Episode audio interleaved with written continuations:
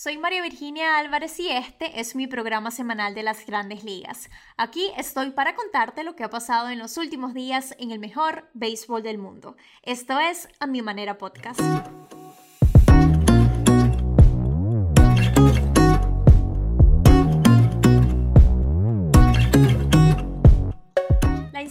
Incertidumbre sigue en el equipo de Aaron Boone. Luego de ser barridos el fin de semana por el equipo de Filadelfia, hoy los Yankees inician una serie contra Toronto de tres juegos para luego enfrentarse a los Atléticos de Oakland el fin de semana.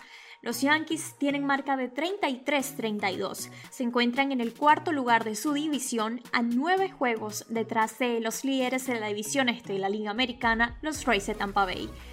Austin Meadows, Brandon Lau y Randy Arozarena conectaron cuadrangular y los Rays llegaron a cuatro victorias en fila al derrotar el día de ayer 5 a 2 a los Medias Blancas de Chicago. Vamos con los jugadores más destacados en los últimos días. Julio Urias se convirtió el jueves pasado en el primer lanzador en la temporada en alcanzar las nueve victorias. El mexicano intentará ser ahora el primer ganador de 10 partidos la noche de hoy en el juego ante Filadelfia. Albert Pujol llegó a 10 honrones en la temporada, ya son 672 de por vida. Shane Bieber es líder en ponches con 130 y Jacob DeGrom es líder en efectividad con 0.56 y según una nota de ESPN ha impulsado más carreras en el plato de las que ha permitido en el montículo.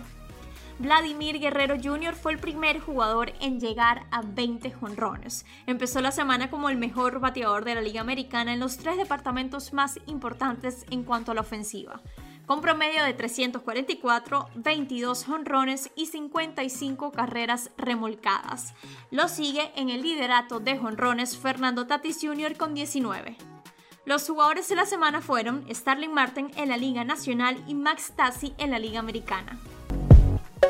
Aquí algunos lesionados. El primera base Max Monsi fue enviado a la lista de lesionados de los Dodgers. Luis Severino sufrió lesión en la ingle en la salida de rehabilitación con la clase A.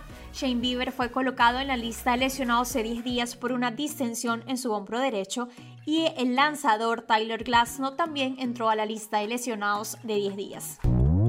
Y para los venezolanos, Jesús Aguilar sigue como líder en empujadas en la Liga Nacional con 49.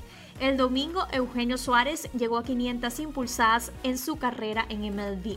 Abisail García ya tiene 13 cuadrangulares y 38 carreras remolcadas. La semana pasada, Salvador Pérez tuvo dos juegos seguidos conectando con Ron y llegó a 16 esta temporada. José Altuve conectó cuadrangular tres días consecutivos y acumula 12. Y Ronald Acuña Jr. lleva 18 honrones. Así amanece la tabla de posiciones hoy 15 de junio. En el este de la Liga Americana, los Rays de Tampa Bay siguen en la punta.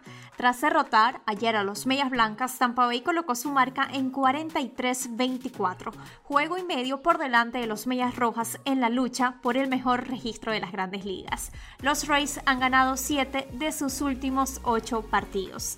En la división central, los Medias Blancas de Chicago están en la punta y en la división oeste, Atléticos de Oakland.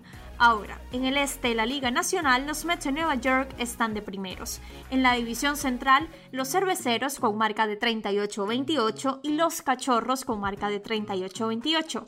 Y en la batalla de la división oeste de la Liga Nacional, los gigantes de San Francisco en la punta con marca 41-25, seguidos por los Sawyers con marca 40-26 y tras una actualización de su política sobre el uso de sustancias en el montículo, Major League Baseball anunció hoy martes que desde el 21 de junio será expulsado del juego y será suspendido por 10 partidos cualquier lanzador que tenga o aplique una sustancia foránea en la pelota.